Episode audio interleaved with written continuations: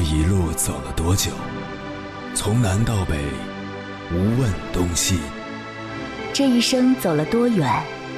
春华秋实，红颜白发。也曾鼓起勇气，奔向不曾到达的地平线。也曾迷失方向，受困于爱恨情仇的漩涡。当夜幕降临，一切归于沉寂。有人正迎着月光，踏遍千山万水，为你而来。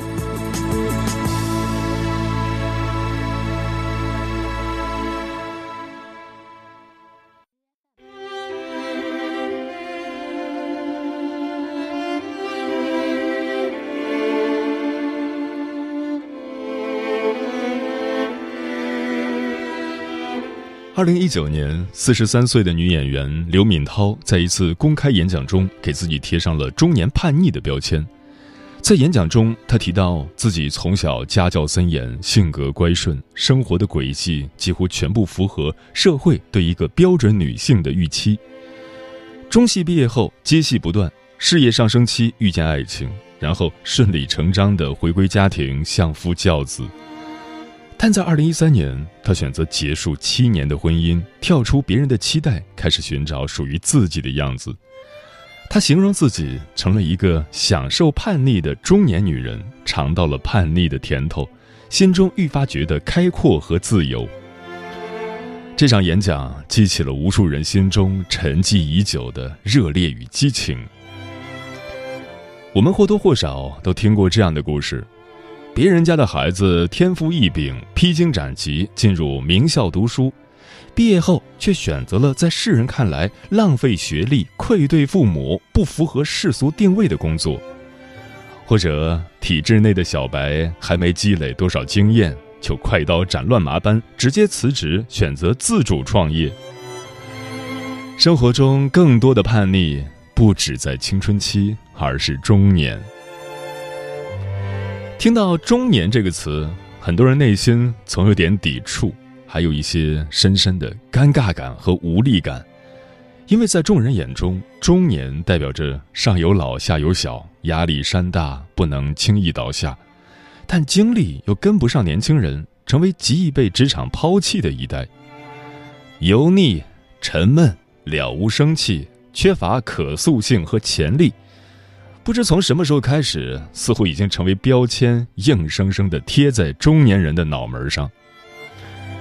就像韩国影片《海云台》里所说的：“你就像下午三点钟的太阳，想做点什么，可是时间总是不够，而不做什么就会觉得时间漫长。”于是我们看到，大部分中年人受制于社会大环境和自身条件。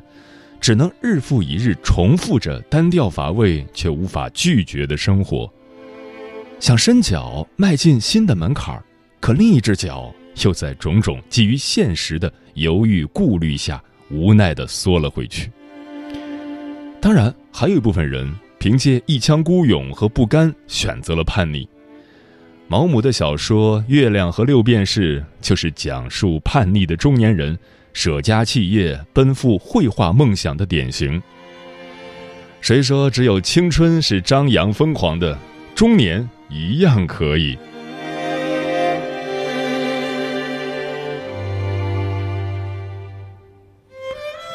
凌晨时分，思念跨越千山万水，你的爱和梦想都可以在这里安放。各位夜行者，深夜不孤单。我是迎波。陪你穿越黑夜，迎接黎明曙光。今晚跟朋友们聊的话题是：有一种叛逆叫中年叛逆。中年痴迷追星，中年疯狂购物，中年裸辞创业，中年考证考文凭，中年出轨离异恋爱，中年来一次说走就走的旅行，放逐自己，就好像。从前从未感受过激情和青春一样。为什么有的人在青春期很叛逆，有的人在中年以后才开始追求开阔自由的人生？对于大部分中年人而言，可能很久都处在一种不知道自己是谁、究竟想干什么、能干什么的状态中，随波逐流的生活让我们变得面目模糊。人到中年的叛逆，本质上是一场关于迷失的自我的找寻之旅，而这场叛逆之旅并不轻松。关于这个话题，如果你想和我交流，可以通过微信平台“中国交通广播”和我分享你的心声。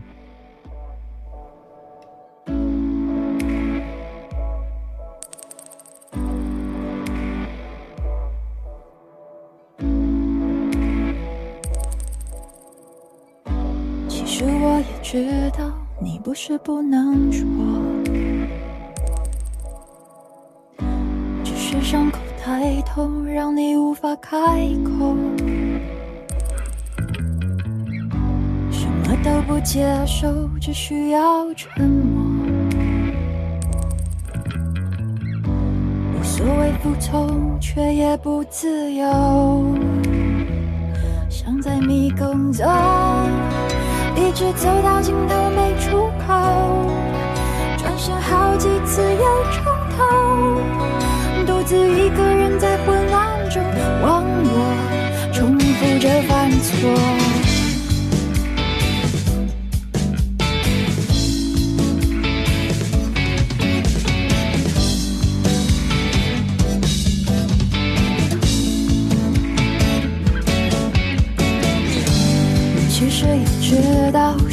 是不该做，只。是悲伤太多，忍不住放纵，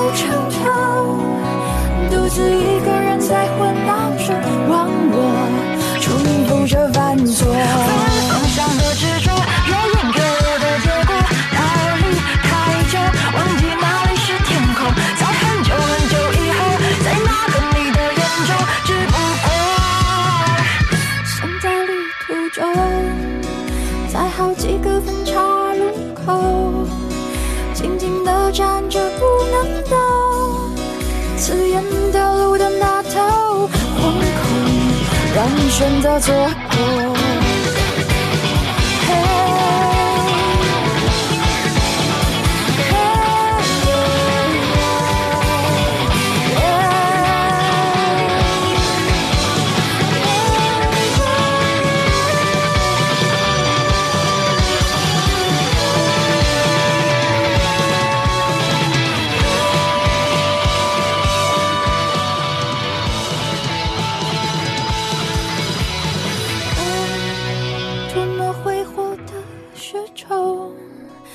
再多问为什么，他轻轻的点头，要的只是一点点温柔。二零一九年六月，七十二岁的日本导演北野武宣布和六十七岁的妻子离婚，结束了这段四十年的婚姻关系。北野武把超过两百亿日元（约合人民币十二点七五亿元）的巨额财产全部留给前妻，留下一处。价值三亿日元的房产给自己，准备和比自己小十八岁的情人开始新生活。看到这条新闻，网友的反应都是：年纪都这么大了，还这么折腾吗？怎么七十二岁了还这么叛逆？没错，你会发现，现在越来越多的年纪大的人都活得很叛逆。明明前半生很安分，到了后半生却开始放飞自己。倘若哪个中年人真的叛逆起来，就真没年轻人什么事儿了。今晚千山万水只为你，跟朋友们分享的第一篇文章，名字叫《千万不要小瞧你身边那个敢于叛逆的中年人》，作者杨思远。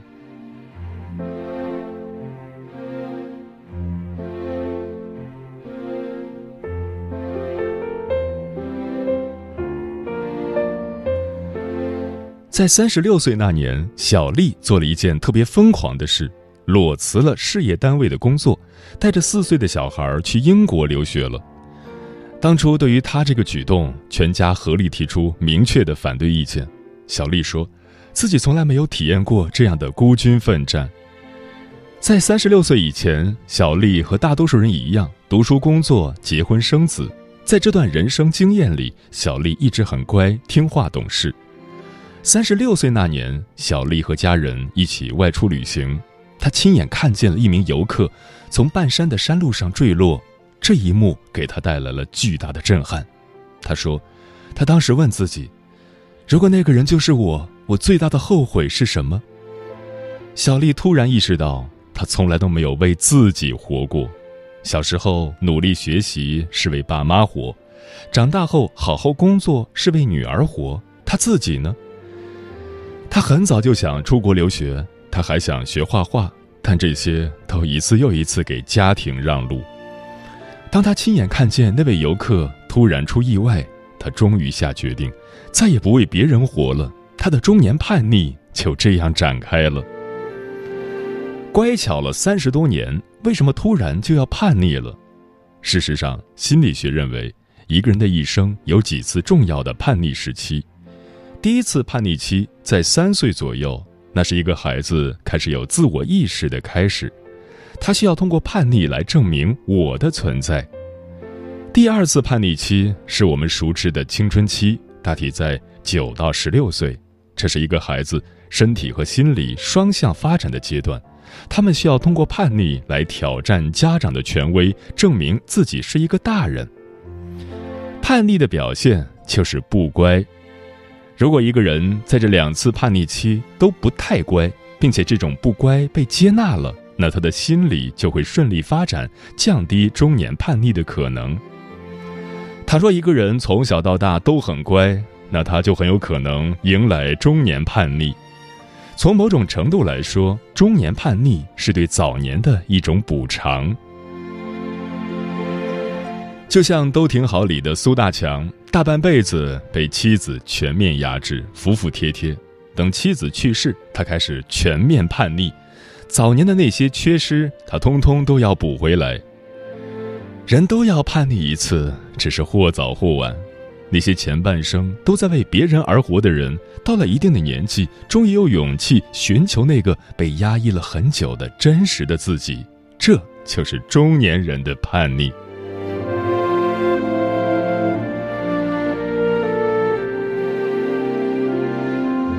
艾莎是我的一位朋友，今年开始创业，创立了一个创意产品的品牌。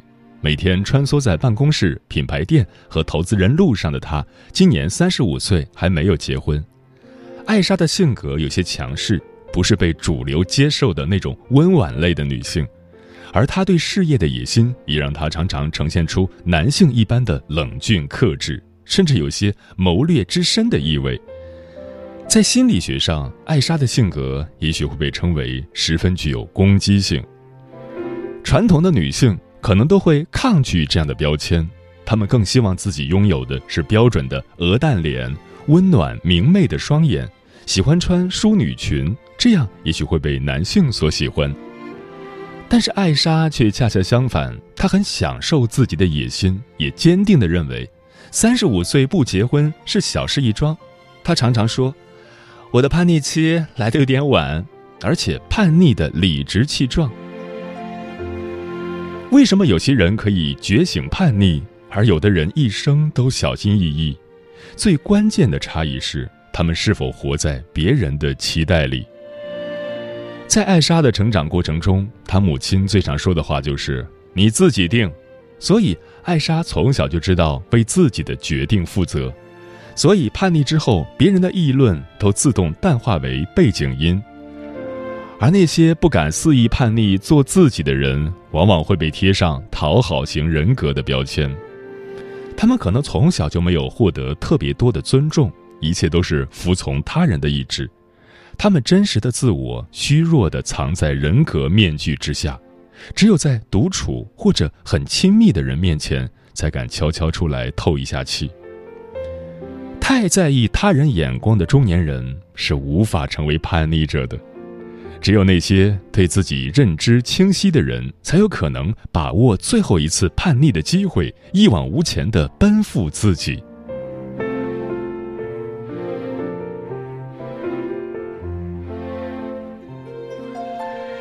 有的人三十岁就死了，到了八十多岁才埋。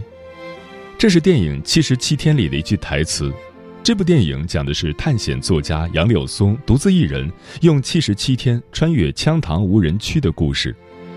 在穿越羌塘途中，杨柳松被落单的牦牛吓到腿软，被虎视眈眈的狼群尾随，被俯冲的大鹰所觊觎。总之，在途中，他经历了各种危机、挑战和恐惧，数次被推到死亡的门前。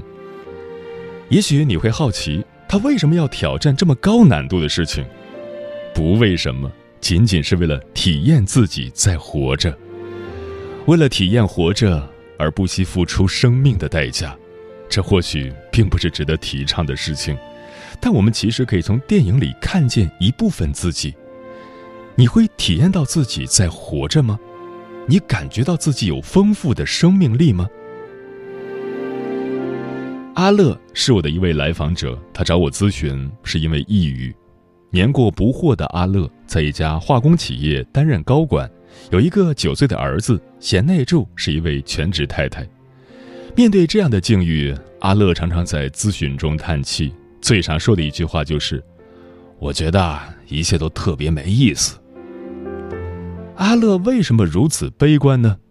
心理学研究表明，男性在三十五至四十五岁这个阶段，心理状态最脆弱，因为他们每天醒来就陷入上有老下有小，左手房贷右手车贷的困局里。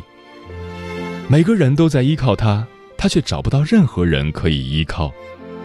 在这样的困境中，很多人由于找不到被支持的力量。他们的内在能量很快就会被耗空。心理学的精神分析学派认为，一个人有什么样的内在世界，就会拥有什么样的现实。当阿乐的内在变得空洞无物的时候，他的外部世界也会相应的死气沉沉。同时，也多的是人在中年终于觉醒，决定不再乖，不再规矩，而是只为自己。这是生而为人的本能，人早晚都要为自己真实的活一次。所以，千万不要小瞧你身边那个敢于叛逆的中年人，他们都身经百战，在命运的刀口下披荆斩棘走过来，他们没有被打倒，反而叛逆出了真实的自己，满是生命力。对仅有一次的生命而言，这种叛逆本身就已经足够绚烂。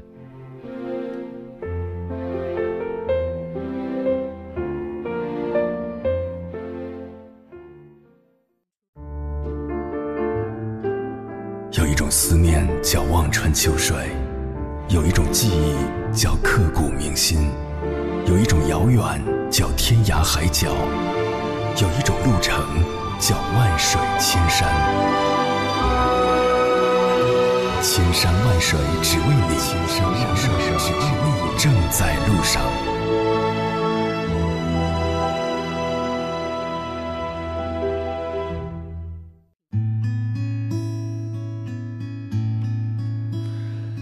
有一种叛逆叫中年叛逆，对此你怎么看？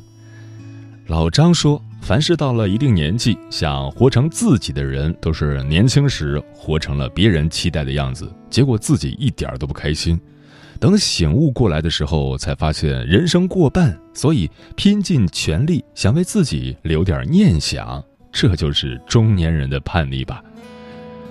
春英说：“跟刘敏涛一样，我也是四十多岁才开始叛逆，不再局限于做一个好女儿、好儿媳、好老婆、好妈妈。”而是开始做自己，爱自己，取悦自己。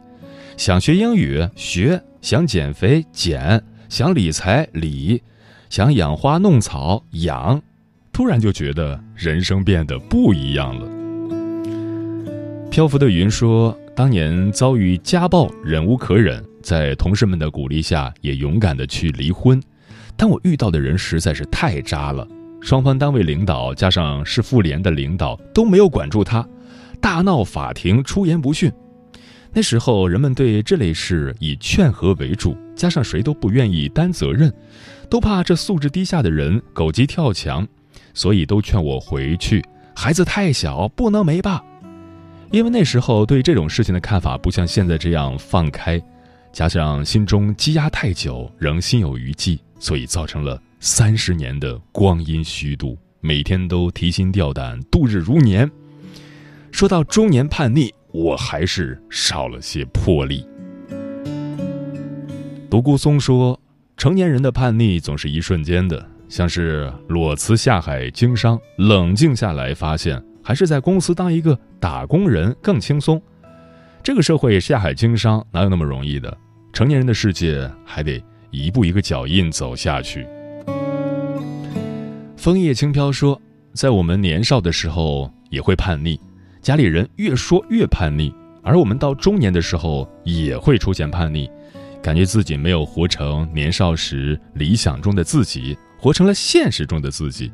当遇事不顺的时候，就感觉自己不应该是现在这个样子。这时候已经成熟了，还可以去把控自己。其实中年叛逆是一个自我修正的过程，是敢于面对人生中的苦难，是活得更加通透明白。那是一种。自由的味道。盛夏光年说：“一个女人在任何时候都要经济独立，否则会活得很狼狈。”刘敏涛对待感情的态度是值得我们所有女人去学习的。在婚姻中不将就，在感情中不勉强，在期待中不牵强，在美好中成长。人到中年，坚持自己选择的道路，坚定无畏地走下去，就会冲破束缚，变成美丽的蝴蝶。志在远方说：“其实每一个人都有非常大的潜力，都能够让人生更加精彩。即便是人到中年，也应该学会叛逆，去探寻生命的奥秘，充分发挥自己的才智，努力去寻找更好的生活。”行者无疆说：“一个人一辈子一定要叛逆一次，如果青春期不叛逆，那不是青年期，就是中年期，甚至老年期来叛逆，这事儿。”晚来早来都一定要来。嗯，人活着本质上就是一个寻找自我的过程。从这个意义上说，或许从来不存在什么叛逆。所谓叛逆，只是在对真实的自我的探寻过程中，对曾经走偏走错的路不断去进行的调整修正而已。在这个过程中，中年叛逆带来的调整和改变，是很多人所渴望的。但这份改变带来的冲击，无疑也是巨大的。只有当一个人可以真正拥有自我的勇气和力量，去接纳和承受这份冲击时，才会真正享受到叛逆带来的开阔和自由的人生。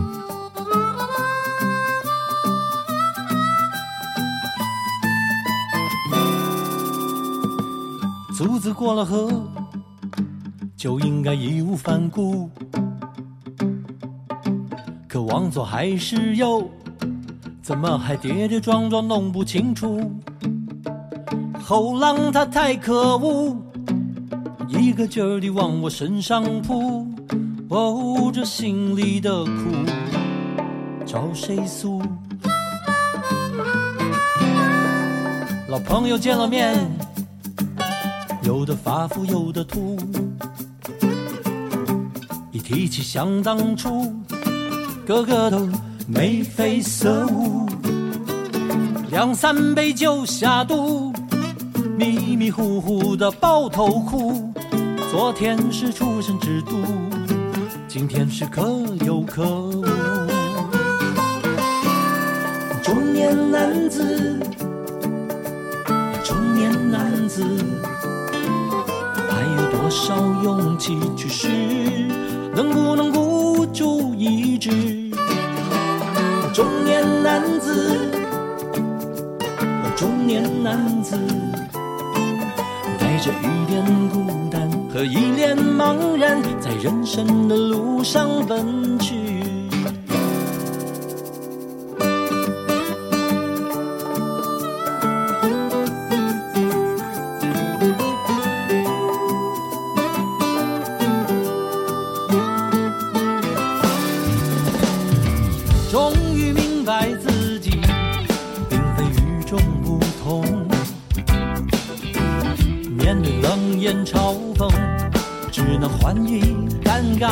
笑容，荒凉一场梦，醒来已经是夕阳红。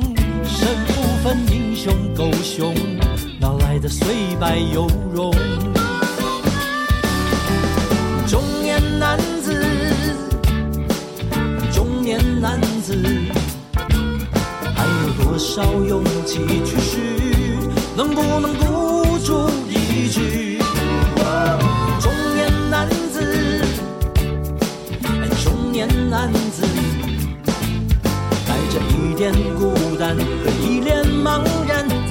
生的路上奔